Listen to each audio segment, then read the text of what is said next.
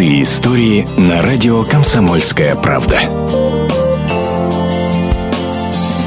Кто бы мог подумать, что дешевая обложка для водительского удостоверения может стать своеобразным бронежилетом. На днях такое портмоне из искусственной кожи спасло жизнь 23-летнему таксисту из Улан-Удэ Максиму Матоеву. Во время очередной поездки по вызову на него напали бандиты. Пассажир, который сидел рядом с Максимом, неожиданно выстрелил из пистолета. Пуля угодила в ногу таксиста, но не осталось и царапины. Пуля пробила джинсы и угодила в автодокументы. Они лежали в кармане. Таксист понял, за жизнь надо бороться, стал с преступниками драться и силой выгнал их из машины. Пока те убегали, позвонил в полицию. Задержать злоумышленников удалось по горячим следам, рассказывает сотрудник Министерства внутренних дел по Республике Бурятии Чингиз Бадмаев. Сотрудниками вневедомственной охраны был установлен жилой дом, в котором скрылись подозреваемые. В ходе отработки в одной из квартир были задержаны двое молодых людей. Также в ходе обыска данной квартиры в цветочном горшке был обнаружен травматический пистолет, орудие преступления. Уже в отделении вы выяснилось, что молодые люди не раз попадали в криминальные сводки.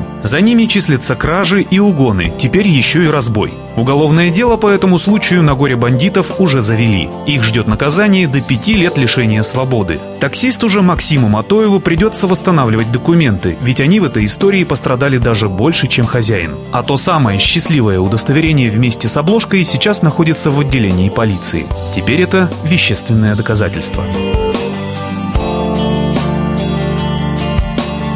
Простые истории на радио «Комсомольская правда».